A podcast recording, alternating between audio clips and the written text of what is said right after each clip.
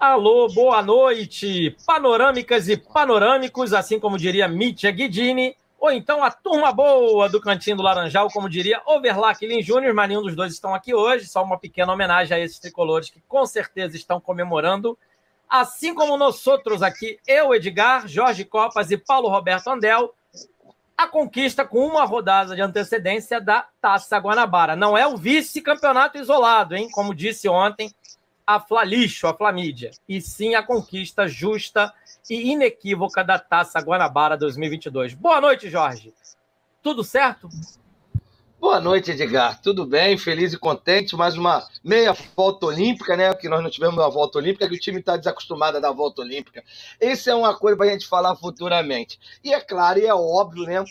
Que o pessoal do Remo tem que tentar desvalorizar. Eles não podem ter, é, falar que houve a injúria racial dessa vez, então eles têm que botar água no chope de outra maneira, tentando rebaixar, é claro, o título maravilhoso da Taça Guanabara, porque quando eles ganham é uma coisa maravilhosa, mas quando qualquer outro ganha é um lixo de título. Então, azar deles, fiquem com o vice da Taça Guanabara e vamos comemorar muito esse título aí. Queira ou não queira, é bom para gente é, dar moral pro time. Sem dúvida alguma, é o primeiro de possivelmente muitos, como diriam tantos outros. Paulo Roberto Andel, boa noite, tudo certo? Como vamos, camaradas? Tudo, tudo tranquilo? Bom, enfim, tivemos aí um sábado realmente glorioso lá em Volta Redonda. É, é claro que vai ter sempre uma grande discussão. Assim, o torcedor tricolor em geral, ele fica feliz com a Taça Guanabara, muito feliz como nós estamos. Mas ele não a comemora como um título, porque o Fluminense tem centenas de títulos na sua história. Então a Taça Guanabara, ela é o caminho para um título, né? Ela já foi o primeiro turno do campeonato, ela já foi disputada à parte, e agora a gente tem um outro modelo. Agora, é importante dizer o seguinte: essa Taça Guanabara, especificamente, essa como as últimas, né, que tem sido disputadas nesse formato, é um, é um sistema de todos contra todos. Então não dá para negar que o Fluminense foi a melhor equipe da competição até aqui.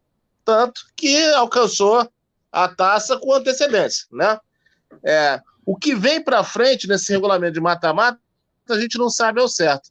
Mas aí eu corroboro as palavras do Jorge. Se fosse outro clube, né, o clube da Gávea tivesse vencido, hoje nós íamos ver o dia inteiro a TV Taça Guanabara falando da conquista dos ainda mais das circunstâncias que o Fluminense impôs, ganhando os três clássicos. Fato raro em qualquer competição é, de turno no Rio de Janeiro. Então, é, é claro tem essa perspectiva de diminuição. A, a gente sabe exatamente o tamanho que tem. É o tamanho bom, é um tamanho importante, é o primeiro passo para novas conquistas que a gente pretende conseguir, e principalmente para quem pôde ver o jogo, desculpa, gente, ou acompanhar de perto, eu tive essa sorte ao lado dos nossos queridos Raul Sequim e Antônio Gonzalez. Foi bonito demais ver o Fluminense jogando bem, que nem time grande, e não cabe discussão é, a respeito de diminuir o Rezende, porque o Rezende, uma semana antes, estava dando um calor na Gávea tremendo aí. Então, assim, a, a conquista tem todo mérito. O que vai valer daqui por diante é outra coisa. Quarta-feira é outro cenário. No final de semana é outro cenário. Mas foi bonito demais. Muito bonito, cara. É isso. Paulo e Jorge, só dar boa noite aos amigos que já estão com a gente. Algumas mensagens já. Daniele Brandão, boa noite, queridíssima. Quinta-feira deve estar no panorama delas, não sei o elenco ainda, mas sempre estrelado. Daniele está sempre presente. Adailton Menezes e João Dinho. Daqui a pouco a turma vai se manifestando e a gente vai colocando na tela. A gente veio de surpresa, né? Também tem isso, né? É, a gente foi de sopetão, assim, só para a gente, gente não deixar passar. Jorge e André, um, um, fato curioso, até falei na minha abertura, foi uma coisa muito engraçada, né? Para não dizer trágica. É, a equipe que tem lá a sua imprensa toda, que é quase toda, né, na verdade, do Rio de Janeiro, pelo menos, em seu favor, sempre zomba dos adversários que são vice-campeões. Mas ultimamente o vice-campeonato tem valido muito, né, Paulo e Jorge? É tanto que ontem eu, eu até citei a frase de um jornal de grande circulação, colocou que o Flamengo terminou vice isolado, isolado da Taça Guanabara. e, e, e destacaram a festa que eles tiveram no Engenhão pós-vitória sobre o Vasco. Bom, esse fato só me chamou atenção por um outro motivo. O Fluminense é líder isolado, esse sim, líder isoladíssimo da Taça Guanabara. Pode ficar mais isolado ainda com a vitória no Porvir diante do Boa Vista, né? E, e, isso sequer foi mencionado em nota de rodapé no dia de hoje, em nenhum, nenhum programa, uma coisa curiosa. Então, acho que foi necessário fazer esse programa aqui para a gente poder dar o devido tempo que merece, né? E destaque, é, mesmo que não seja. Ninguém está aqui dizendo que substitui o título mundial de 52, né, Paulo e Jorge? Mas é uma taça onde todos contra todos venceu a equipe que teve é, aí a melhor constância do Rio de Janeiro. E cá entre nós, né? Aí é um papo para a gente desdobrar já já. Os últimos três jogos o Fluminense jogou com a sua equipe, que o Abel considera reserva, o melhor futebol do Rio de Janeiro. E para alguns amigos aí jamais empolgados, talvez o melhor futebol do Brasil nesse 2022. Eu vou primeiro começar com o Jorge, que não foi ao estádio assim como eu, para ele falar a declaração dele sobre esse jogo. E depois o Paulo tem muita emoção para soltar aqui, porque ele estava no estádio. Ele já até deu uma palhinha aqui para gente. Jorge, como é que você vivenciou esse dia de sábado? Fluminense 4, Resende 0 eu, eu, eu vou pedir licença aos dois amigos e eu vou tentar ser breve, mas eu vou começar, como diria, do começo. Eu vou lembrar do jogo contra o Bangu, do Fluminense contra o Bangu. Aí fala, joga contra o Bangu, nós perdemos. É exatamente isso que é que é curioso. Nos dia do jogo que nós perdemos contra o Bangu, eu não, não comentei isso, mas ficou, isso ficou na minha mente. Eu lembrei imediatamente de 1995, uma estreia no Carioca, dia 28 de janeiro, salvo engano, em Conselheiro Galvão contra o Madureira, onde o Fluminense foi derrotado pelo Madureira, cara. E aí, daí o Fluminense depois. Com um gol de Reginaldo Pinguim. Aí, ó. Exatamente. E depois o Fluminense partiu numa campanha com o senhor Joel Santana no comando. E o Fluminense, no final, foi campeão carioca com o que diz aí o melhor time ou melhor elenco do time de Remo até a atualidade. Como o Paulo gosta de falar, nós fomos campeão em cima do time que jogava o Messi Romário, que era o melhor jogador do mundo.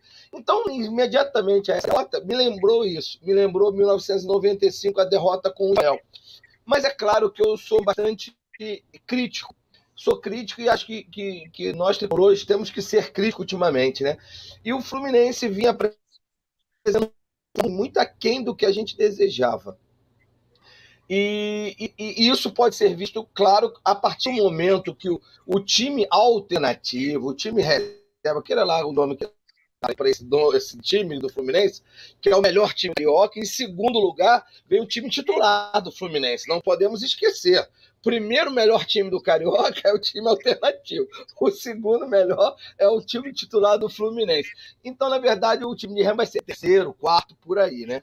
Então, o Fluminense, a partir que dizem que não, mas umas vaias até a gente questiona essas vaias a Abel, né, durante o, o decorrer do campeonato, mas talvez essas vaias tenham acordado ele, diz que não, que ele perde com a cabeça dele, mas sempre incomoda, até porque depois da declaração, no jogo de contra o último jogo agora do campeonato contra o Rezende, viu claramente que ele, que ele, que ele emocionalmente ele, é, ele é muito ligado ao Fluminense.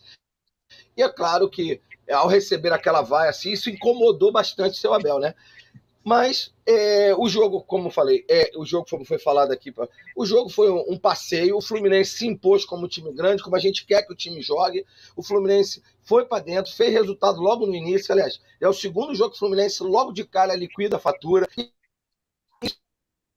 Que a gente quer ver o Fluminense ganhar sempre, claro, mas se ganhar com bom futebol, qualquer tricolor vai vibrar muito, vai adorar, vai aplaudir, e seja o que Deus quiser. Desculpe alongar, mas eu precisava ter colocar essa ligação aí no meio. Eu achei bastante bem, bem interessante a derrota com o Bangu, a derrota com o Madureira, e no final a gente tá. E eu espero que o final dessa agora de 2022 seja a faixa de campeão carioca. É isso que eu espero aí. Se Deus quiser, vai acontecer. É isso, Jorge. Tirando o jogo para cumprir tabela contra o Boa Vista, o Fluminense terá ainda quatro jogos para bater campeão, né, Paulo? Agora, perguntar ao Paulo, por que, que eu comecei do último jogo contra o Rezende? Que depois a gente disseca com calma, para a gente poder ponderar também alguns erros e acertos, algumas convicções ou não. Mas primeiro viver um momento, curtir um momento. Paulo, com certeza, já até gerou, já pariu um livro, né, Paulo, nesse interim aí, de sábado para cá e tem muita coisa boa ainda no porvir.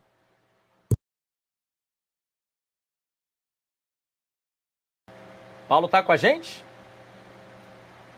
Tchan, tchan, tchan. Não sei se o Paulo travou ali, caiu. Jorjão. O microfone está fechado. O tá, fechado, tá fechado, hein, Paulo? Bom, é. Então vamos lá, até o Paulo voltar eu vou falar. Então, assim, do jogo em si, o Fluminense foi inquestionável, né? Entrou dentro, fez o resultado, jogando futebol de excelente qualidade. A gente é, é, foi legal ver vários jogadores acima, acima da expectativa, aparecendo acima da expectativa. A gente viu que no final os caras não sabiam se dava o melhor jogador pro Ganso de novo, se dava pro Martinelli. Não, não, dá pro João Arias. Cara, isso é muito legal de você ver. E realmente o Fluminense vem, vem apresentando um futebol bastante solidário, bastante criativo, bastante veloz. Da, da, eu falo dos primeiros minutos, até porque depois, é claro, esperando o Rezende sair mais um pouco para poder contra-atacar. Isso é normal. Depois de 2 a 0 o time fez até esse processo. Então, assim, curti bastante, vibrei bastante postei bastante e, e bebi, tomei umas e outras para comemorar o título, sim. Foi bastante empolgante e, é tudo. Depois, no dia seguinte, fui para casa de meu pai também. Nós comemoramos junto lá também, que o, o campeonato. Quer dizer, todo o tricolor deve estar muito feliz, não só pelo título, né, o Edgar, mas também pela brilhante vitória, brilhante exibição que o Fluminense vem fazendo vem fazendo ao longo do campeonato. Entendeu? Então eu acho bem legal. O Paulo acho que voltou, tá no backspace aí, depois dá uma olhada lá.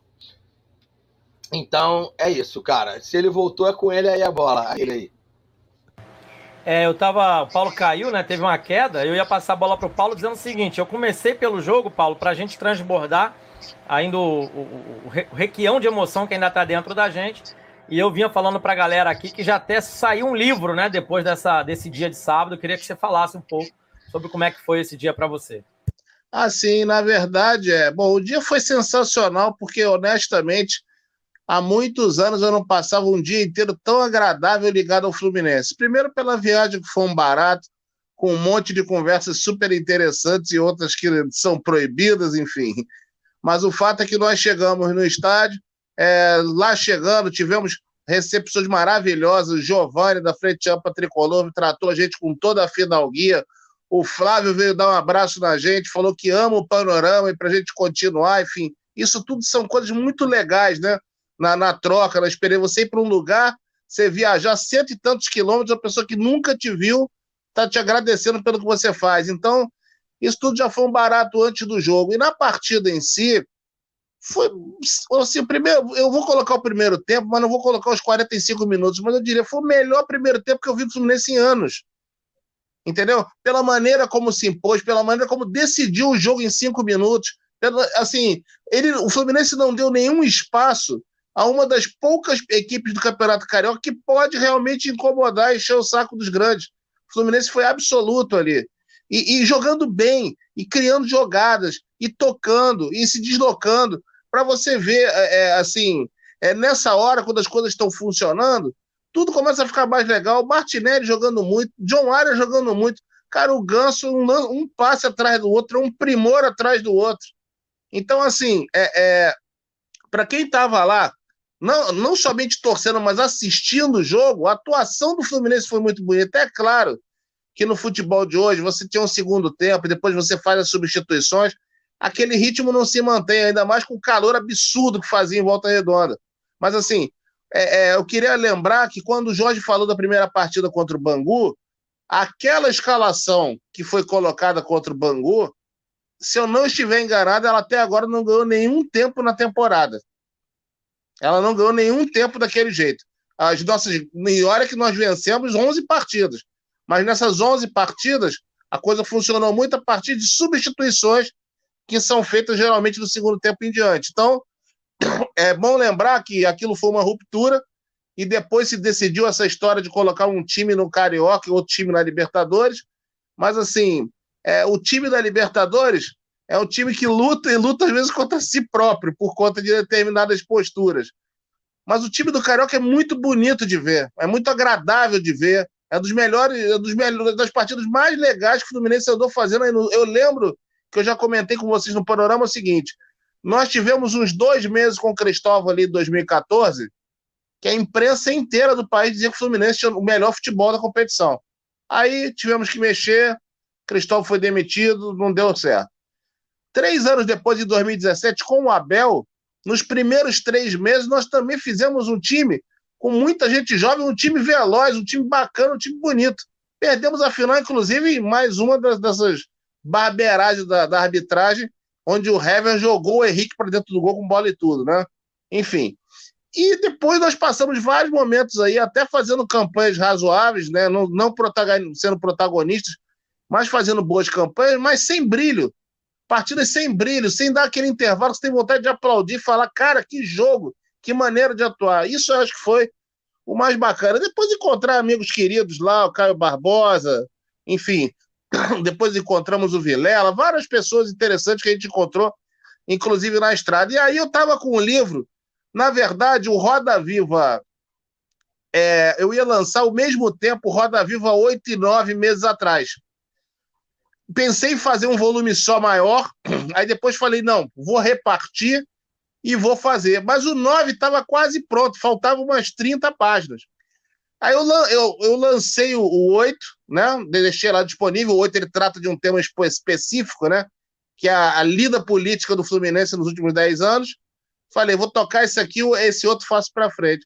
Eu voltei tão empolgado de volta redonda que ontem eu passei o dia aqui e falei, vou finalizar esse livro hoje. E aí escrevi o que faltava, ajustei, editei o que faltava e coloquei no ar. Quem quiser tá no site do Panorama, é só procurar por Roda Viva, tem os volumes lá de 1 a 9 é a maior série de e-books sobre um clube no país, né?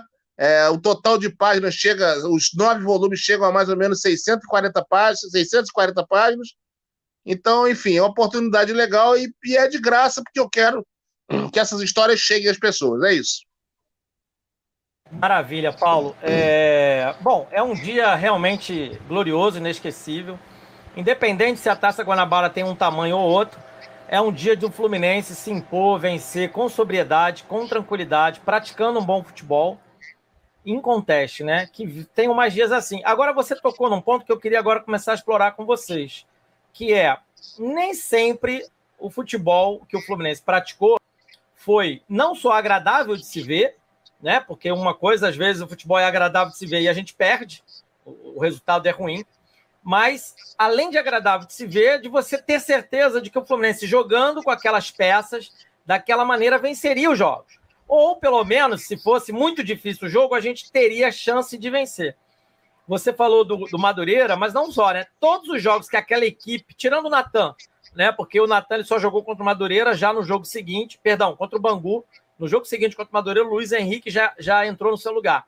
Aquele, aquele scratch só venceu um jogo até aqui, que foi o jogo da volta contra o Milionários, mas já tendo uma substituição, que é o Calegari no lugar do Samuel Xavier, ou seja, houveram trocas no caminho, né? Mas assim, para a gente não fugir muito da divagação, porque esse jogo do, do, do, contra o Milionários é um jogo era o segundo jogo, e o Milionários, àquela altura que o Fluminense achou o seu primeiro gol, se atirou ao ataque desesperado e o Fluminense achou o seu gol, porque a, o primeiro tempo foi horrível, de, aquele jogo da volta contra o Milionários. E todos os outros jogos, Paulo Fluminense não fez nenhum gol sequer. Só tinha feito um gol, um golzinho, né? É, desculpa, não tinha feito nenhum gol sequer. Todos os gols foram feitos a partir das entradas de Arias, Martinelli ou Cano, ou dois dos três, ou os três entrando. Ou seja, é, é, a chave de uma equipe que vai conseguir produzir resultado não passa pelaquela escalação inicial que tem começado os jogos da Libertadores e que começou, inclusive, o clássico contra o Flamengo, que nós vencemos no final já com todas as substituições, e também do Botafogo, que nós viramos Sim. com todas as substituições. É. Então, eu queria começar a deflagrar isso com vocês, né? É, é o Abel está insistindo muito nessa equipe, que não fez gol até aqui. É uma equipe que não fez gol, gente. É muito sério isso. Né? Ele está insistindo porque, de fato, ele confia que com as substituições pega o time cansado, que eu já ouvi isso, tá? Quero desdobrar a opinião de vocês. Ou porque ele quer manter ali uma espécie de time titular, que é uma galera que já estava, os medalhões, etc. E aos pouquinhos ele vai tentando ajustar. Como é que está passando na cabeça de vocês isso, Jorge? Bom, Edgar, eu acho que isso é, vai de encontro ao trabalho do Abel, né? O Abel é sabido que o Abel ele é um gestor, grande gestor de vestiário. E para mim manter esse time, vamos falar de titular e time reserva, vamos falar assim, para a gente ficar claro quando a gente comentar, levantar esse time titular é uma questão de posicionamento de vestiário. E outra coisa que eu, que eu, que eu tento entender assim, né? Na verdade, não ouvi nada, não, mas eu tento entender assim. Ele está dando minutagem, rodagem a jogadores, por exemplo, como o William. O William vinha praticamente de um ano de inatividade no Palmeiras, cara. Queira ou não queira, ele não era nem considerado para o banco. Ele estava fora. Então, ele precisa de minutagem, ele precisa de rodagem para entrar no jogo. Eu acho que isso que ele estava fazendo. Ele está dando continuidade a um trabalho para manter o William no jogo. E aí o Fluminense ganha no todo, ganha no elenco. Mas eu, eu vou falar que eu sou antiquado, eu sou cinquentão, né? Eu sou cinquentão, então eu sou do tempo que, que quem ganhava titularidade era quem estava melhor em, em campo. Então, para mim, é, é, jogador se escala por atuações, tanto no treino, que a gente não vê mais, quanto em campo. E é nítido e notório que vários jogadores desses que a gente comentaram aqui, no mínimo três, eles já, já, já têm passagem, já precisam estar no time. Como o Calegari ganhou a vaga que você mencionou aqui, outros jogadores como Arias, Martinelli, eles não têm como. Eu vou te falar que até o Pinei se bobear, eles não têm mais como, cara, é, ser seguro no, no time, tá, tá no banco, ser opções. E nisso você deixa até o esquema tático do Fluminense em questionamento. Mas o Abel ele mantém isso, acho que assim, é, é, ele quer manter isso e aos poucos ele vai, vai cedendo. Como a escalação do Ganso, eu, eu é assim, ele vai falar que não, todo mundo vai falar que não, mas a partir do jogo com o Aldax, que esse eu estava lá em, em, na, na ilha, é, inclusive fui um dos que questionou lá, Berriganço sim, e aí mostra um pouco que um jogador que quando ele ganha minutagem, ele ganha confiabilidade da parte do, do técnico, do, da parte da comissão técnica, esse jogador tende a crescer muito. E o Ganso nunca deixou de jogar futebol, nunca deixou de, de, de, desaprendeu de jogar bola. E agora eu quero meus críticos que cansaram de falar do Ganso e mal do Ganso, que o Ganso era um morto-vivo em campo, é assim, agora voltar também, porque e falar, não, realmente, naquela época ele era, mas hoje ele tá jogando, ele pede passagem. Cara, eu não sei se o Ganso não pode ser titular desse time do Fluminense. Para quem gosta de futebol de, de qualidade, eu acho que o Ganso pede passagem nesse time também. E para isso aí vai mudar o esquema tático do Fluminense. E eu acho que esse é um problema pro Abel, porque ele bateu tanto naquela da tecla do 3-5-3, 3-4-3, desculpa, 3-4-3. Então, que agora eu não sei se ele, de imediato, ele já mudou né, o esquema tá? tanto que o time reserva, ele não joga mais nesse esquema. Mas eu não sei se para o time titular ele vai mudar ainda ou ele, ele vai segurar mais um pouco. Mas acho que a pressão está grande, Edgar. A qualidade desse time alternativo em campo está muito grande. Está explodindo aos olhos, cara. Então eu fiquei meio difícil você segurar certos jogadores como, como no banco ainda. Vamos ver, mas ele continua na gestão de vestiário. Eu acho que é esse o processo. Antes do Paulo falar, eu vou só passar uma mensagem aqui durante a fala do Paulo, né? O Dinho, que eu já vou ler outras mensagens dele já já, fala assim: ô, que parar o quê? O sininho tá sempre ativado aqui, não perco, nem pensem nisso. Falando em relação ao panorama, encerrar as atividades. Aí, Paulo, já fica o recado no ar. E tem outros recados na mesma linha, né? É, que não que não pede o panorama por nada, eu já acho já já. Mas é isso, Paulo. Agora sim, Pode discorrer aí à vontade, né? Ah, o, o Ricardo Machado também dizendo o panorama é muito bom. Obrigado pelas palavras. Paulo, agora eu quero que você fale um pouco sobre isso, né? Essa, eu não vou chamar de esquizofrenia, porque eu acho que o Jorge trouxe ao debate algo que a gente pode concordar, né? O Abel está fazendo essa gestão quase que de 20 e tantos jogadores, mas haverá uma hora que precisará fazer escolhas, né, Paulo, para seguir em frente. Sem sombra de dúvida, essa hora está se aproximando a passos largos. É, por exemplo, é, quando o Jorge até falou né, de, da necessidade de minutagem do William, um jogo excelente para o William ter minutagem era no próximo final de semana. O Fluminense joga absolutamente descompromissado, já está na semifinal, já, né, já terminou em primeiro, enfim, já tem vantagem na semifinal, e era um jogo excelente para isso, mas enfim. A questão é saber se o critério é os veteranos jogam a competição mais visível, com maior visibilidade e os não veteranos jogam a outra. Não sei. Por enquanto, parece que está sendo assim. E a gente está falando de jogadores que, assim, Calegari e John Arias estão em altíssimo nível. O Ganso, justiça seja feita com todas as críticas que muitos de nós fizemos a ele, críticas muito justas, por sinal. Antes dele quebrar o braço, ele já estava bem. E ele quebrou e ele voltou melhor do que ele estava.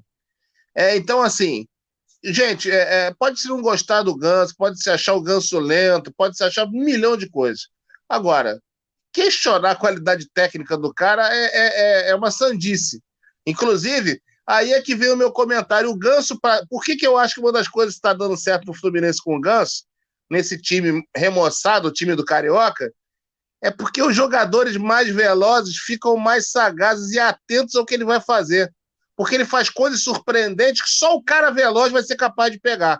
O jogador de categoria, mesmo com categoria, se for lento, não dá tempo de arrancar para perceber o que ele faz. E vocês vejam o lançamento maravilhoso que ele deu. O gol que o Fluminense fez do lançamento dele pro John Arias, ele dribla o goleiro. Aquilo, gente, aquilo é um gol do Maracanã dos anos 70 e 80. Foi um troço maravilhoso.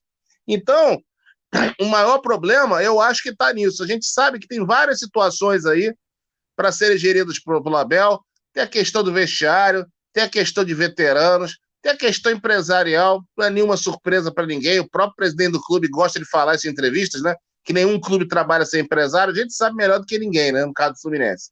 Então, tem uma série de fatores que se interpõem ao que deve ser o time titular, né? O que poderia ser, enfim.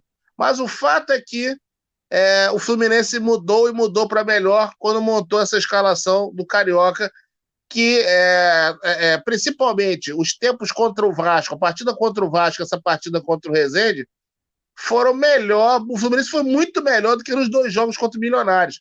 E, e mais uma vez mostrando o questionamento sobre a antiga escalação para as duas competições. Cara, o Fla-Flu, a gente tirou onda, riu, se divertiu a valer. Mas a gente podia ter perdido. Ganhamos. Ganhamos na vírgula. Poderíamos ter perdido na vírgula também. E contra o Botafogo, aquela velha história, né? os resultados vão apagando tudo. Acho que pouca gente se lembra que o Marcos Felipe fez um defesaço e em duas situações nós perdemos duas bolas na intermediária com os jogadores do Botafogo livres, três contra dois. Eles perderam as duas chances. Se o Botafogo fosse mais qualificado, talvez a gente tivesse descido aquele intervalo tomando 3 a 0 mas isso não aconteceu e depois a gente acabou virando com muita facilidade no segundo tempo e trocando time, substituindo as peças. Entendeu? Então, assim, como você falou, vai chegar uma hora que isso vai afunilar. Porque qual será essa hora? Vai ser a hora, vai ser o quê? Se o Fluminense passar para a fase da, de grupos da Libertadores, que é o que a gente espera, ele vai ter mais seis jogos. Aí esse time que vai jogar na quarta, que vai jogar a fase de grupos, né? Onde você vai ter um rally, você vai precisar ter mais competitividade, mais velocidade, né? É, enfim, mais, uma dinâmica maior. Como é que vai funcionar isso? Né? Então, é, é, são muitas dúvidas. Na própria final do Carioca, por mais que tente diminuir a competição e tal, a gente vai ter um Fla-Flu, vai ter um Fluminense Vasco, ou talvez o Fluminense Botafogo, a gente não sabe ainda. Vai ter a gente vai estar numa decisão em clássico, se a gente passar a semifinal. Né? A gente espera passar. Aliás, na verdade, vão fazer dois clássicos. E aí? De repente vai ter algum, algum grandão querendo jogar? Ah, joga Libertadores, mas joga esse. Como é que você faz? Você, desfaz esse time? É muito complicado, né? Queria só para finalizar, para a gente continuar aí também. É, ótima atuação. Quando o time está bem, vai todo mundo bem, né? Mas assim, ótima atuação do Manuel, boa atuação do Lucas Claro. E mais uma vez, não posso deixar aqui de falar, atuação seguríssima do Marcos Felipe que quase não foi incomodada, mas quando foi, foi absolutamente segura. Então você soma esses três e coloca ainda os três que a gente falou, o Martinelli, o, o Arias e o Ganso, você ainda coloca o Cano, que foi muito bem, muito oportunista, né? muito esperto, né? É, enfim, você tem quase todo o time bem. Então a coisa funcionou. Funcionou tanto que a torcida nem percebeu a presença do Elton em campo e ele não comprometeu. É verdade, né? Ele parecia ali um espectador de luxo de dentro do gramado. Que, aliás, eu brinquei muito nas temporadas passadas, Paulo e Jorge, que o Fluminense podia vender um pacote premium para o sócio, né? Cobrar ali uns 10 mil reais para o cara assistir o jogo de dentro do campo. Porque a gente sempre tinha um jogador inútil sendo escalado, né? Então, podia botar um torcedor ali para ele poder curtir um dia dentro do campo. Brincadeiras à parte, eu queria só remendar aqui uma outra coisa. Muita gente falou sobre o jogo do Aldax também, né? Que era o time reserva. Não era, não. O time Contra o Audax foi um time misto, foi um cambalacho, né? Tanto que ali jogou com o Luiz Henrique, com Arias, é, o Iago jogou naquela equipe. Então, o, o jogo que o time jogou com o time reserva, esse time reserva que jogou três jogos, volta redonda 3 a 0 Vasco 2 a 0 e aí depois nem quis mais saber do jogo, né? Ficou ali tocando bola e deixando o Vasco errar tudo que podia. E o Nenê gerar vários vídeos engraçados pra gente depois. E essa agora contra o Resende, os 4 a 0 Esse time reserva aí jogou um futebol que todo mundo está elogiando. E aí é um efeito, né? Que a gente vive falando. Tudo bem que nós, torcedores, a gente sempre vai tentar achar um maior barato quando a gente ganha. Você falou bem sobre o Fla-Flu, Paulo. E aí a gente vai destacar a vitória e tal. Mas a verdade é que o jogo era uma penúria. O Fluminense se arrastou em campo. Foi triste ver aquele futebol. E aí eu queria agora, gente, levar. Vou ler os comentários, pelo menos, dos amigos aqui, porque tem bastante comentário. Isso é bacana. Aí o Dinho Botelho, ó, saudações, tudo nosso. Falei isso ontem, sem contar que ainda tentaram armar para tirar a taça do Fluminense. Ah, aquela história lá daquele daquele cosplay de, de, de, de nota, de, de, carinha de nota de cruzado real, Paulo, que tentou lá na justiça tirar a É uma espécie de conde, né? É uma espécie de conde. Será que o conde é amigo dele? É uma pergunta que fica aí, Paulo. Deve ser, deve, deve rodar nos mesmos círculos. Já se viram, certamente. E aí o Dinho também dizendo incontestável, o trabalho está sendo feito não há como negar em campo qual foi o melhor time do campeonato. Né? Aqui tem mais mensagem, o Jader Bruno, que está sempre aí, é nosso assinante premium, né? Se é que a gente tivesse assinante, mas seria. Boa noite, viva o craque Wellington, titular absoluto do Duran. É, tem as pedágios para ser pago, né, Jader? Você sabe bem, já sempre fala sobre isso também aqui. E aí! Uran. Esse é maravilhoso. Ó, ontem o Vasco foi operado, sem anestesia, né? E a contra o Flamengo sempre tem. Quando é suspeita, a gente já sabe que qual é o lado que fala mais forte. Sei que ainda é muito cedo, mas o já mostrou que é muito útil. Vamos, vamos falar disso já já, já. Isso aí é polêmico, já vai gerar controvérsia. Temos um time competitivo, com jogadores bons, tecnicamente inteligentes, e será tudo que o nosso Sócrates Ganso precisava. Isso aqui, rapidinho, só para eu comentar. O Paulo falou muito bem. O Ganso em campo, com jogadores que se movimentam e procuram espaço, o Ganso é muito útil, gente. Agora, você colocar o Ganso com Caio Paulista, Felipe Cardoso, que a gente foi obrigado a ver muitas vezes, é muito difícil, porque ele vai passar para alguém e esse alguém não existe, né? Isso também tem que ser colocado em consideração. Aí o querido Leandro Lucas vendo a gente lá de Piúma, Espírito Santo, Olha maravilha. Aí. Um abraço para Leandro. O Marcelo Henrique dando um boa noite e o Marcelo ainda no começo foi apenas o time se entrosando aos poucos, foi embalando, jogando bem. Não, mas isso é que tá, Marcelo. O, o time que tá jogando futebol para valer, dando toque, drible, saindo na cara do gol toda hora, é o time que tem Ganso, Martinelli, Arias, Cano, jogadores que se movimentam muito. Calegari, agora entrou Samuel Xavier. E aí, Paulo, amigos, eu até preparei aqui uma equipe por minutos jogados no Carioca, só para a gente brincar um pouco com a ideia e poder falar sobre o que, que vem funcionando, o que, que não vem, a gente poder devagar um pouco e já projetar alguma coisa. Por minuto jogado, o time titular seria esse daqui, ó. Marcos Felipe, 630, Samuel, 540, Lucas, claro, 570, Manuel, 530 e Cristiano da Moldávia, 539. André, 451, Martinelli, 503, Iago, 460, Arias, 506, Luiz Henrique, 510 e Cano, 561. Esse time aqui, ele tirando é, que no lugar do Samuel foi Calegari, no lugar do Marcos Felipe foi Fábio, foi o que a equipe foi a campo contra o Aldax. E também o Pineda no lugar do Cristiano.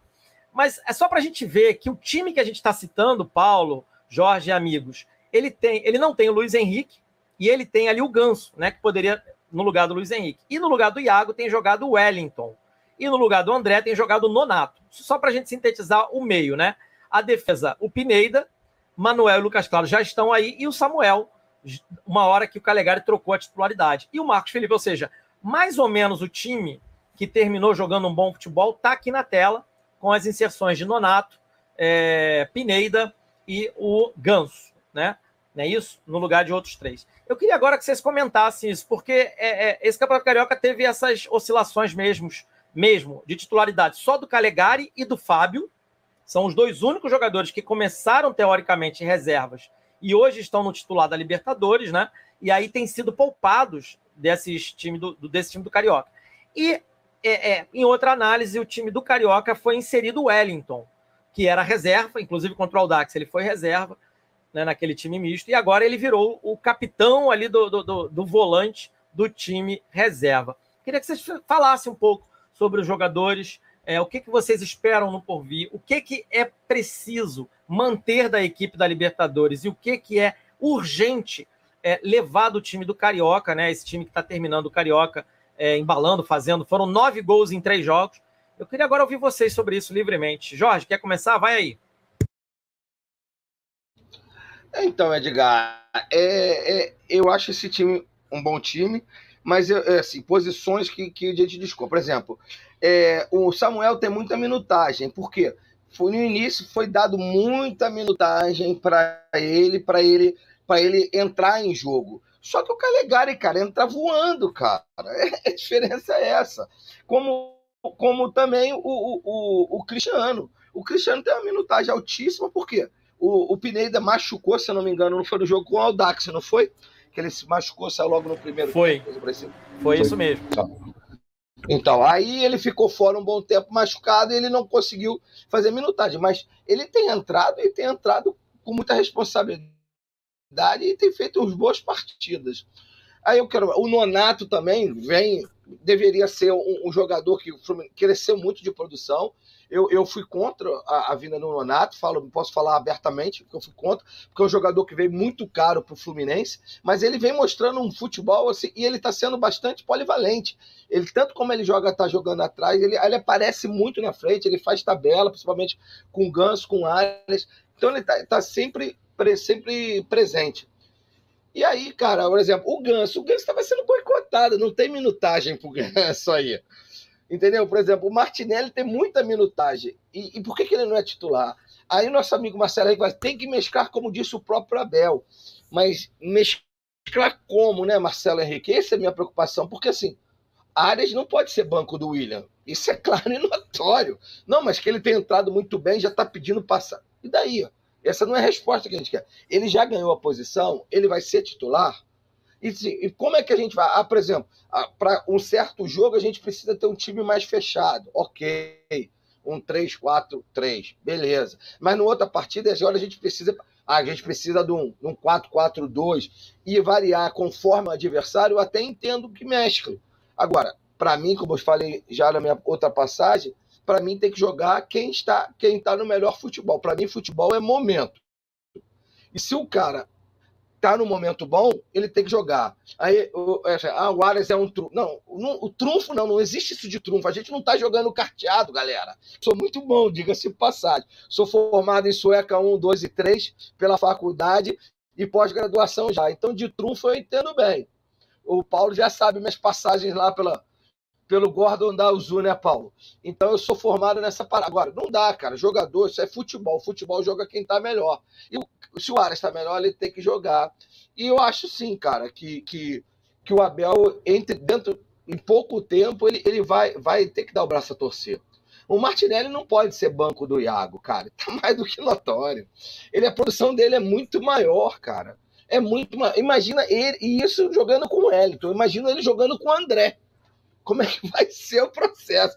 Porque a gente fala de mesclar, mas é, repare bem, a gente, a gente não viu em momento nenhum o Fluminense com os, com os jogadores que estão em melhor atividade no momento. É isso que eu quero que fique claro. Então não está mesclando, porque se não está entrando o melhor que tem treinado ou o melhor que tem se apresentado, o Fluminense não está mesclando. Então a gente precisa mesclar isso.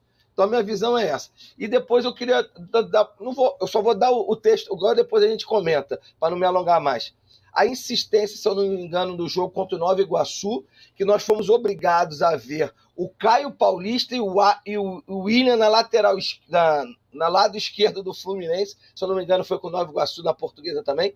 A insistência de jogar pelo lado esquerdo para fazer o Caio Paulista de ala e, e o William botar o William em jogo. Então a gente precisa conversar sobre isso depois também mas vou passar a palavra para não me alongar muito. Não, Paulo, perfeito. Agora eu queria ouvir o Paulo também. E só para justificar por que, que o Ganso não aparece nessa lista, né? Porque o Ganso só teve 260 minutos. Então, mesmo o Ganso está no nosso referencial do Carioca, das belas partidas, ele teve metade dos minutos de todos os jogadores de meio para frente. Pois é. é. Bom, o que eu posso dizer é o seguinte: desse, desse, desse 11 aí que foi escalado pelo, pelo, pelo Edgar na tela, Marcos Felipe poderia ser titular tranquilamente, se equivale com o Fábio. É, a torcida acho que está até feliz que o Fábio pegou o pênalti, enfim. Mas a verdade é que o Fábio, tirando o pênalti, ele não trabalhou quase nada, mas tá lá seguro, então os goleiros se equivalem. O Samuel eu tirava, eu tirava a defesa, né? Essa defesa toda eu tirava aí, aí você coloca. Você vem com o Calegari, vinha com o Nino, é, você vinha com o David Braz, e no Cristiano, ok, bota o Pineira, tá bom. André Martinelli, excelente. Saca o Thiago, o Thiago deixa um asterisco. Aí tem que ser ocupado conforme a estrutura tática, com o que convier melhor. Hora Nonato, hora Ganso, hora Natan, enfim, ajeitado do jeito que fosse. John Arias tinha que ser titular absoluto. Luiz Henrique e Cano sua dianteira. Esse aí era o time. Entendeu? O resto você ia encaixando conforme as possibilidades, conforme as necessidades e até a dinâmica física, porque quando a gente chegar mais à frente no brasileiro, que já será apertado por conta do calendário, né? Você fatalmente vai acabar fazendo um time que joga nos finais de semana e outro no meio, quando o brasileiro tiver rodadas permanentes, entendeu? É... Então, basicamente é isso. Claro, tem os outros jogadores, tem seu valor, apareceram, a torcida gosta, né? Por exemplo, o Felipe Melo, o Ruff, caiu na gra... nas graças da torcida, enfim. Eu acho que até agora, honestamente, ele, ele, ele não comprometeu em alguns jogos e outros ele foi até foi razoável. Contra o Botafogo ele se enrolou, mas o saldo dele é positivo. Mas eu não abriria a mão, por exemplo, eu, eu tendo essa possibilidade de ter a juventude e a segurança de André e Martinelli, eu não abriria a mão desses caras. Entendeu? É, mesmo, mesmo mexendo ali, mesmo fazendo uma, uma, uma contraposição, coloca um mais adiantado, outro mais recuado, enfim. Futebol é momento, não é, gente? No momento, esse time de sábado é o time que manda no futebol carioca hoje é um dos melhores times do do Brasil. Pode não ser daqui a um mês, mas hoje é. Né? Então, se futebol é momento, eu acho que esse momento aí tinha que prevalecer. Claro, eu entendo, a gente sabe muito bem comentando aqui, né? a, gente, a gente não está lá trabalhando lá dentro, não é a gente que escala, não é a gente que tem um milhão de pressões de todos os lados para tentar chegar a uma equação. Mas eu estou comentando aqui com base que gente, do que a gente viu nas partidas. Né? Nas melhores partidas do ano, até aqui, vários desses jogadores aqui que estão na, na tela, eles jogaram e jogaram muito bem. Verdade, verdade. Eu vou, eu vou voltar já, mas só para ler o comentário do Sandro, que também está em Piúma, Espírito Santo. Olha que tá legal, aí, pô. Abraço do já Sandro. chamando o Sandro também, né? Os dois de Piúma. Grande abraço para Piúma, Espírito Santo também, de modo geral. Tem de mesclar, como disse o próprio Abel. E aí o Jorge, acho que discorreu bem, Marcelo. A gente precisa começar a ver as mesclas agora, né? que é, que é, eu vou até ponderar rapidamente né, sobre aquele time, eu vou botar na tela. É, o Marcelo dizendo que o Arias pode ser um trunfo na manga, e também acho que Arias tem que jogar. Disse isso acima porque o Abel deve. É, sim. Aí a gente fica nessa equação mesmo, Marcelo, do que, que o Abel está pensando e o que, que a gente quer, né? E aí o Paulo falou bem, né? Se a gente não está no dia a dia, a gente não entende alguns pormenores. Por vezes os contratos, embora os dirigentes jurem que não, eles têm lá um, um minuto mínimo, uma quantidade de jogos mínimo que o jogador tem que fazer no ano. Isso existe sim, tá? Então, não é conto da carochinha, não. Tem alguns jogadores que só vão para um clube se houver ali uma promessa de que ele vai jogar mais do que ficar no banco. E isso determina se ele vai para um clube A ou para o clube B. Então, é assim que funciona o mercado de futebol. Então, desse time que está na tela, Paulo, eu concordo quase 100% contigo, porque eu fico pensando o seguinte: o Lucas Claro, para mim, em alguns jogos, até pela parceria longa dele com o Nino, em alguns jogos, talvez possa ter essa alternância dele com o David Braz. Mas o David Braz está muito bem, então é difícil falar esse senão aqui. Agora eu fiquei imaginando o time que terminou contra a, a, o Rezende. Eu, fiquei, eu até falei isso com o Jacome, né? No intervalo, a gente estava aqui fazendo comentário e narração do jogo. Eu pensei, pô, o Abel tinha oportunidade de ouro. O jogo estava liquidado, seria festa 100%. De tirar o Wellington, colocar o André, por exemplo, ou o Felipe Melo, tanto faz, que para mim eles estão ocupando o mesmo lugar no, no espaço, né? embora não devesse, mas. E aí acaba você deslocando o André, que é o que está acontecendo. O Felipe Melo e o André jogando juntos, o André está deslocado.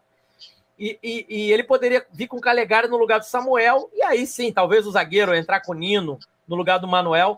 Eu fiquei imaginando que o Abel pudesse, sabe? Aquele jogo ali que já estava resolvido, fazer essa mescla para ver, para ele ver e todo mundo ver. E aí uma pena que não aconteceu assim, né? E as substituições elas fizeram muito pouco sentido, foram muito mais ali para é, refrescar os jogadores. Você falou que estava um calor ensurdecedor em volta redonda, então acabou sendo muito mais para descansar e já pensando no futuro, né? E aí o Jader falando, ó, eu acho que o Calegari seria muito melhor no meio de campo. Sei que para ele é melhor na lateral, mas eu vejo que ele é muito bom jogador. E o Leandro dizendo, ó, vocês podem me chamar de louco, mas não consigo ver o meia sem o Iago. Martinelli, por enquanto, consegue jogar meio tempo. Boa noite, equipe Panorama. O Roy Otto estava um pouco sumido, deve ter comemorado bastante, Otto, bebido aí todas em todos os botecos de São Paulo, certamente. É. O Otto está com saudade do Beco das Sardinhas. Aliás, a gente tinha que marcar um almoço lá esses dias aí, nós três, mas quem foi? Maravilha, tem que marcar mesmo. Fazendo falta. E eu tô devendo o Jorge, né, Jorge? Uma cervejada aí, umas 8, 12, não mais que 20 ou 24. Claro. É, a, cervejada, a cervejada tô, tô cobrando, e pode ser na quarta-feira. A gente já faz um pré-jogo direto do Beco das Sardinhas. Pré, pré, pré, pré, pré. É isso Olha aí, pré, pré, pré. pré-jogo do Panorama. Eu vou só comentar Eu tô de Leandro. folga. Se quiser programar. Quarta, é uma boa. Eu sou hein? que nem Sidney Magal, me chama que eu vou. Só que eu chego uma e meia, hein, gente? Eu não consigo chegar antes de uma e meia, então já fica aí. Já fica até para a galera que tá ouvindo a gente quiser chegar lá. Vamos bater um papo lá. Indo, vamos resenhar panorama facinho. lá. Eu tô facinho, me chamou, eu vou também. Tô facinho. Me chama que eu vou lá, Sidney Magal, né? Então vamos nessa. e aí o Leandro falou sobre o, ele não consegue ver o meio sem água. Esse tema é muito interessante, porque o Iago acabou se atribuindo ao Iago ali quase que um, um, um, cara dos pulmões, etc, etc. Eu queria discorrer com vocês rapidinho, não só o Iago, mas eu quero trazer outro nome para vocês falarem. O Paulo já iniciou a conversa, que foi o que se tornou aí o novo ídolo, né? Caiu na graça da torcida, o Ruf e o Ruf Melo. Mas assim, o time, o time que está jogando futebol de extrema qualidade não teve nem Iago nem Ruf Ruf Melo. Isso aqui é um bom ponto para a gente é, é, abordar. Mas muita gente jura que se eles não tiverem em campo, não vai funcionar. E aí eu queria saber de vocês, não vai funcionar em que sentido, né? O Martinelli, ele é um jogador, é, as linhas de corrida dizem isso, embora todo mundo veja o Iago correndo muito, etc. Mas o mapa de movimentação do Martinelli é, é uma área maior do que a do Iago, gente. O Martinelli ele corre ponta esquerda, ponta direita, lateral direita, lateral esquerda. Ele, ele cerca todas essas áreas. O Iago ele é mais centralizado. Ele corre só início da grande área, início da grande área. Ele faz mais ou menos só essa movimentação. Né? Então tem várias coisas. E, e, o Martinelli ele corre cerca de 2 km a mais. Eu sei que são dados muito finos, né? Eu estou jogando número na tela para a gente ouvir aqui, Paulo. Paulo, que é, é o especialista de número aqui, sabe que às vezes isso não significa nada. Mas o Iago, o Iago ele não é isso tudo que a galera tem falado. Ele participa sim, mas muito mais quando ele é acionado na frente para dar pressão, etc, etc. O Martinelli ele, ele, ele rouba a bola dentro da área, né? Quando o zagueiro falha, é, quando o, o volante não funciona. É, então, assim, são, são funções até diferentes. Eu queria saber de vocês isso, e aí já encaminhar para o final, né? Já estamos chegando a uma hora.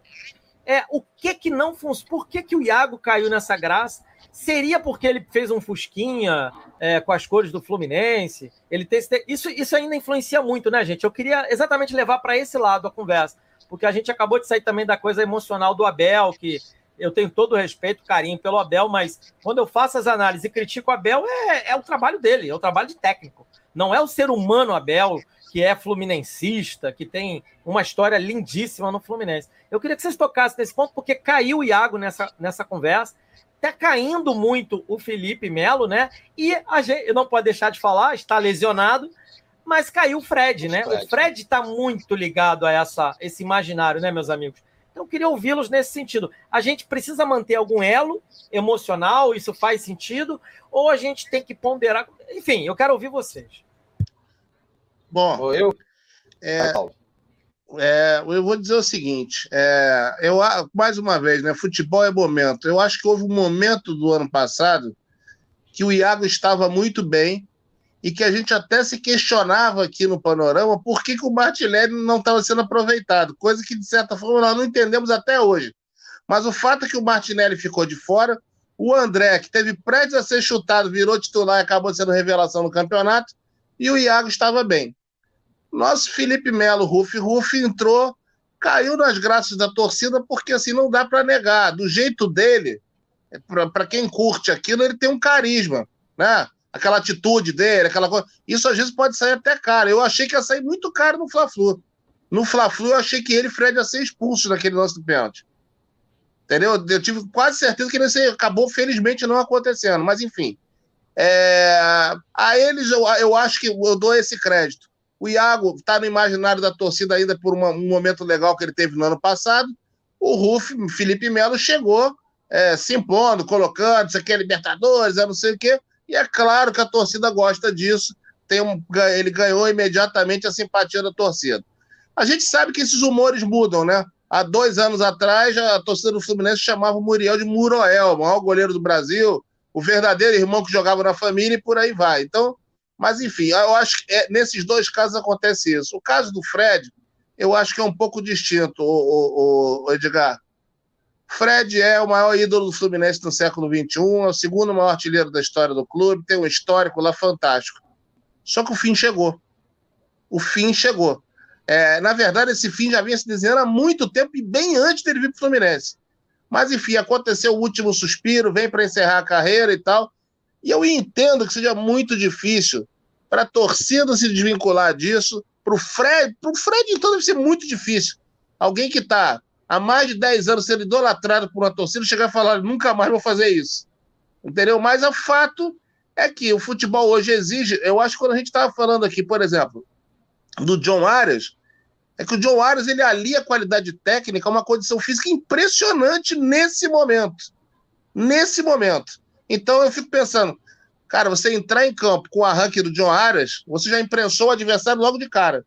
Porque dois ou três bons passes para ele vão resultar em chance de gol, que a gente pode aproveitar ou não, mas enfim, a gente vai criar com ele.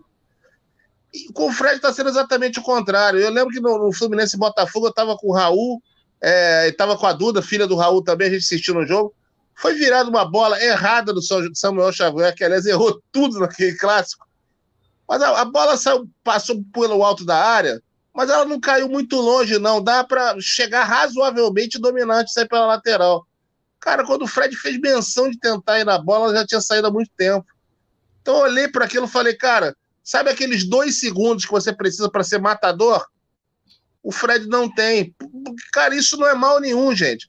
Romário foi um dos maiores da história. O Romário terminou a carreira insistindo com isso, caía sentado, furava bola. Romário foi um dos maiores da história. E tantos outros jogadores. Então, assim, eu, eu acho honestamente que usar o Fred ainda nesse, nesse. Ele tem quatro meses de contrato, né? Quatro meses e pouquinho. Nesses quatro meses e pouco de, de contratos, usar ele uma situação ou outra botar ele 10 minutos, botar ele numa partida, o Fluminense já está vencendo, já está tranquilo, eu acho que vai funcionar. Agora, se depender dele pela dinâmica, pela dinâmica física, ainda sonhando com o artilheiro de 2012, eu acho que não vai dar mais para gente. Eu, é, sem nenhum demérito ao Fred, é apenas uma questão de, de momento e de situação. O que é diferente, embora não contasse com minha predileção, eu acho que tanto o Felipe Melo quanto o, o Iago eles podem conseguir esses espaços ainda, porque eles ainda conseguem. O Iago é um jovem, e embora o Felipe Melo seja veteraníssimo, a faixa de campo que ele joga é muito diferente da do Fred. Entendeu? A do Fred, sinceramente, eu acho que não vai dar. E não é nenhuma. Desculpa, gente. Não é nenhum desrespeito ao Fred. Eu acho que a torcida pediu. Quando a torcida pediu o cano, não era desrespeitar o Fred. É que, infelizmente, a gente está constatando, constatando o óbvio. Entendeu? Então, que ele seja preservado, que ele termine esse contrato. Eu, honestamente, eu espero que ele não prorrogue esse contrato, porque ele só vai é, atrapalhar a imagem dele, que foi construída durante tantos anos de idolatria com a torcida do Fluminense. É, bem, é, bem, é bem isso, Paulo. E, é, e o, o, lance derradeiro dele foi ele tentar uma arrancada para um passe dentro da área, né? E a cena fala por si. Sim. Contra, é, enfim, foi bem bem sugênere, né? Jorge, queria que você falasse também sobre isso. Jorge está congelado, é isso mesmo? É impressão Não, minha. tô aqui, firme e forte. Tô aqui, ah, tô aqui. Então, é só a imagem, mas a voz está perfeita. Então solta a voz, Jorgeão. Fala um pouco sobre isso, né? Que o, que o Paulo então, discorreu aí também. Vamos lá. Você, a colocação do, do Felipe Melo, eu acho extremamente útil, sim, ao elenco tricolor. Você diga, ouça bem, eu estou falando elenco tricolor. Está dentro de um todo, essa essa gana de ganhar, de ganhar título, tesão para ganhar título, isso porque o Fluminense vem de uma estrutura de, de uma garotada de Xerém que tem entrado muito bem e está voando em campo. Então, quando o, o Felipe Melo ele entra em campo, é, quando ele não joga como zagueiro, ele está tomando a posição do André. E entre na posição do André, entre ele e o André, o André é infinitamente superior no futebol hoje, até pela a, a, a idade, o pulmão, etc e tal. E o André não é chamado de velho, não é à toa, porque ele tem uma postura de um jogador muito experiente. Então, assim, dependendo do esquema tático que o Fluminense jogue, os dois podem vir a jogar, mas é, o Felipe Melo é adiantar, como o Abel faz várias vezes, bota ele na frente da zaga e desloca o André, a gente perde muita qualidade com o André quando ele é deslocado. Praticamente para o segundo volante. Então eu não concordo. Então eu acho que, que isso atrapalha. Você tem o melhor, o melhor jogador na posição do Campeonato Brasileiro, a revelação, e você desloca ele para botar um outro jogador com a qualidade que ele tem, mas você tem um bom, um excelente jogador e você está tirando ele da posição. Então eu não concordo. E a, o Iago Felipe, cara, eu confesso para você, eu vou te perguntar, de repente você está com a memória mais, mais, mais ligada do que a minha, ou Paulo, talvez, né? A pergunta é: como é o nome daquele jogador que não quis renovar com o Fluminense e foi embora, que jogava na posição no meio-campo? Como é que era o nome dele? Vamos Danielzinho? Como... Danielzinho? Everaldo? Não. Não, do meio campo. Aquele do meio campo Dodge. que passado, retrasado. Isso. Dodge. Dodge. Você, é, você foi mais rápido do que eu. Eu te confesso que você falando aqui eu fiquei. O, você lembra como o Dodge saiu é, é, exaltado, que ele não podia ir embora, que era um jogador excepcional, que o, e o Fluminense ia se ferrar, que não tinha ninguém para posição. E assim eu vejo muito assim no Iago Felipe. O Iago Felipe é um excelente jogador, um bom jogador, excelente, não, um bom jogador. Ele compõe muito bem o elenco do Fluminense mas como nós cantamos e decantamos durante essa apresentação aqui desse programa, futebol é momento, cara. O Martinelli está engolindo ele no futebol tecnicamente, taticamente. No pulmão, discordo do amigo, respeito, mas discordo do amigo que falou que ele não aguenta um tempo inteiro. Um garoto de 18, 19 anos não aguenta jogar um jogo inteiro. Para aí, cara. Pera aí. Se isso está acontecendo, vamos reclamar com a preparação física, que tem algo de errado. Porque um jogador da idade dele tem que correr muito. Você agora depende da ação tática que você dá a um jogador ou a outro. Eu vou dar o exemplo que o Paulo sempre fala, todos os jogos que a gente tá, e o Paulo comenta muito. O Luiz Henrique sai do jogo estupefado, acabado, porque ele se doa em demasia. Então isso faz parte do futebol. Porque a gente precisa de um elenco bom, forte, porque quando o Luiz Henrique se esgota, você tem um jogador para botar no lugar dele voando com um pulmão forte. Então, assim, o Iago é um excelente jogador, mas eu faço a comparação dele com o Dodge, que era um jogador imprescindível ao elenco do Fluminense, que ele indo embora, o Fluminense ia ficar louco, maluco, não ia ter igual, e a gente achou vários igual a ele dentro do elenco do Fluminense. Inclusive com o Fluminense dando alguns aí da base a troco de banana, ou, ou muito menos do que isso. Então, eu acho que ele é um excelente jogador, muito forte também para o elenco, mas o Martinelli hoje pede passagem também. Então, para mim, é André Martinelli, sem dúvidas. Agora, para você que falou do Fusquinha, Edgar, eu vou te dar mais uma então que você vai adorar. Hoje ele falou o Iago, declaração do Iago no GE. Eu não sou jogador do Fluminense, eu sou torcedor do Fluminense. Então, agora aí você dorme com barulho desse. Não, eu vi. E eu vi também que teve um comentário lá, não sei se você viu isso, que destacaram então, Iago, e aí já vou fechar fazendo essa pergunta para vocês.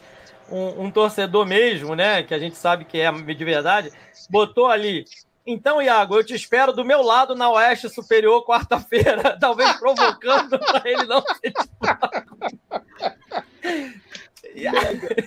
eu achei aquilo genial, né?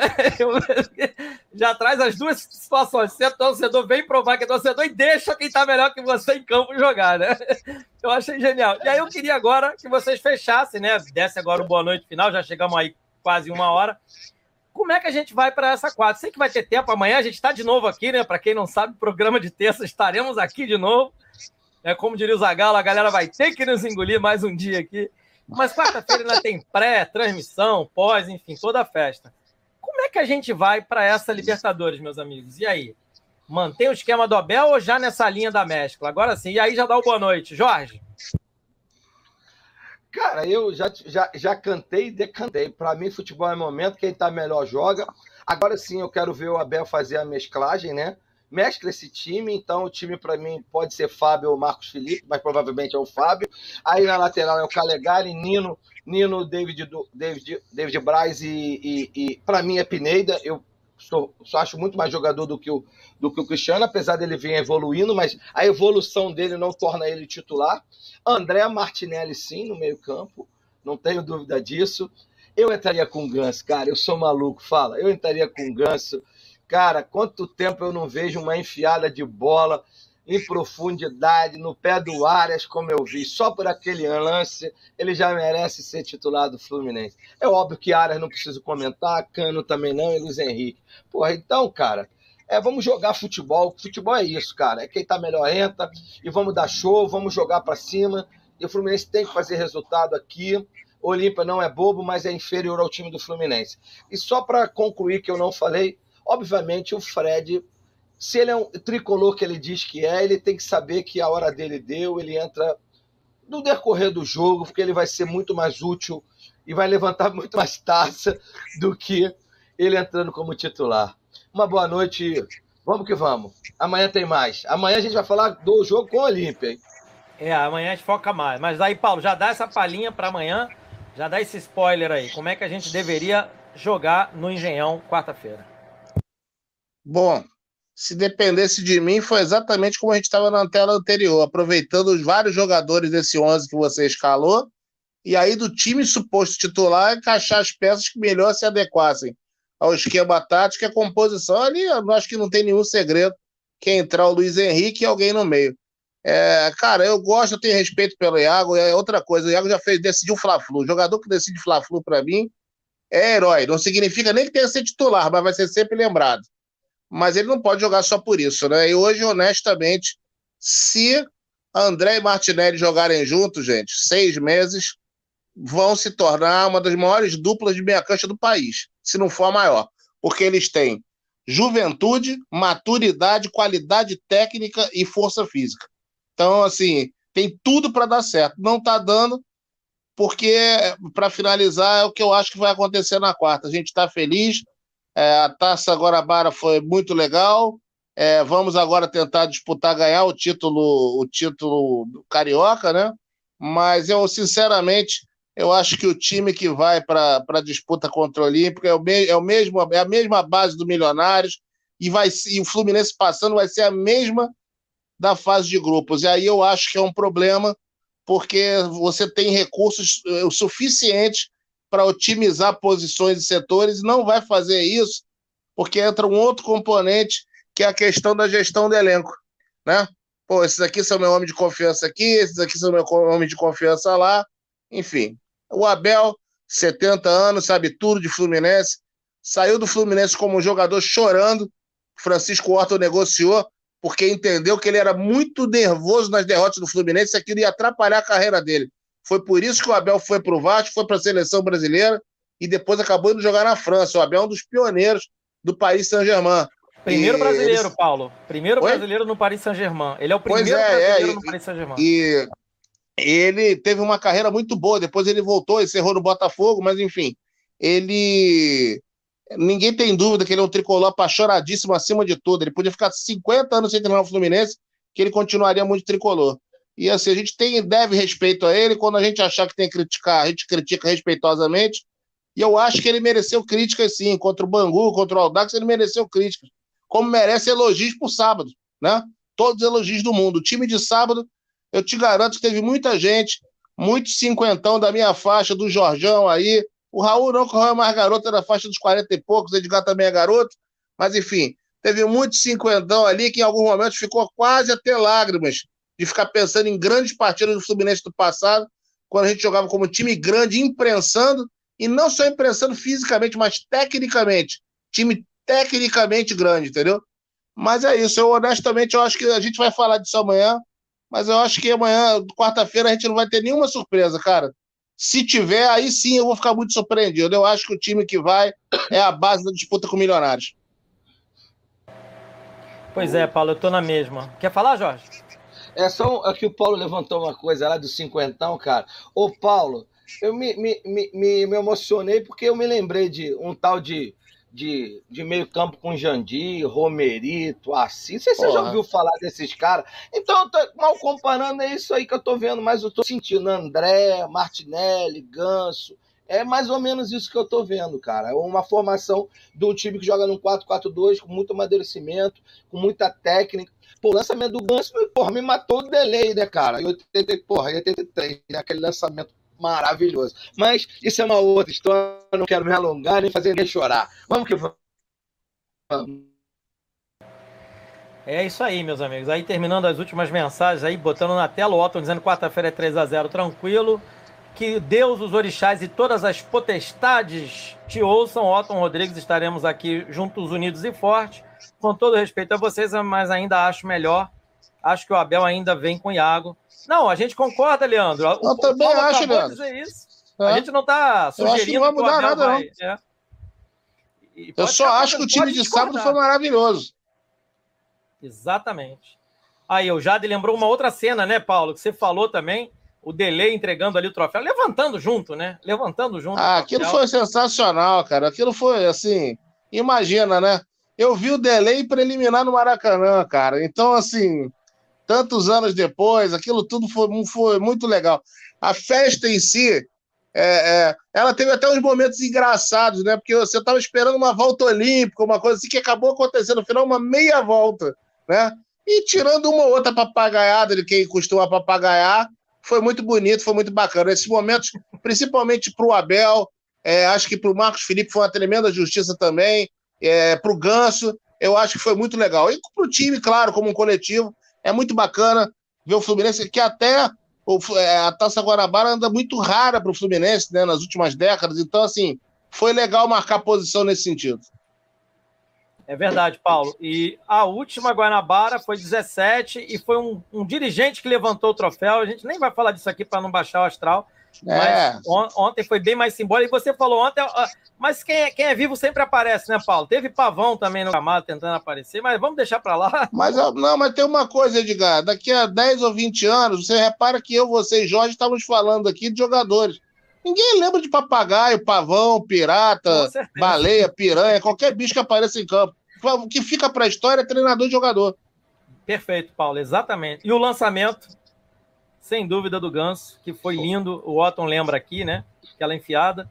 E o, só para responder o Jade, Jade, o Wallace foi emprestado para o CRB, tá?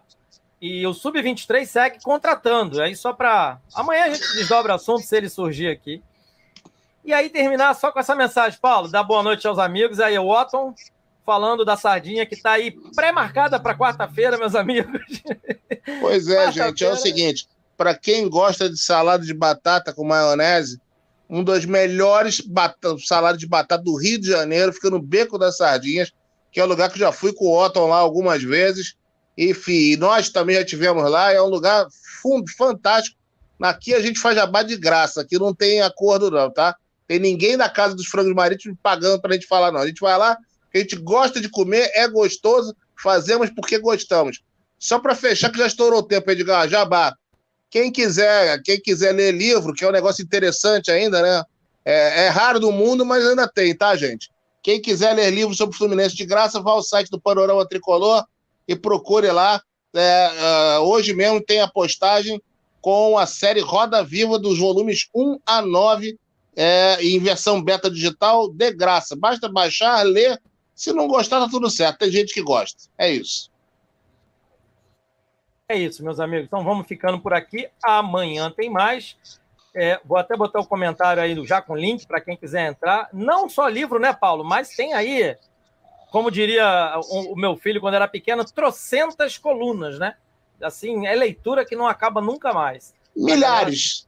Milhares, pronto. Milhares. Mais do que as trocentas que meu filho falava. A, só João... pra, a gente está esticando, diga, diga. mas é sempre importante falar com todo respeito aos demais veículos que cobrem o Fluminense, das chamadas mídias tricolores. Mas a gente está há 10 anos nisso e a nossa, a nossa programação, a nossa produção é 100% própria. Aqui não existe copy-paste. Tudo que está lá publicado é de punho próprio das pessoas que colaboraram e colaboram com o Panorama nesses 10 anos. Tudo que é feito aqui, da mesma maneira, é produção própria das pessoas que aqui estão colaborando. Maravilha. Parafraseando a Bel, o panorama é fodão.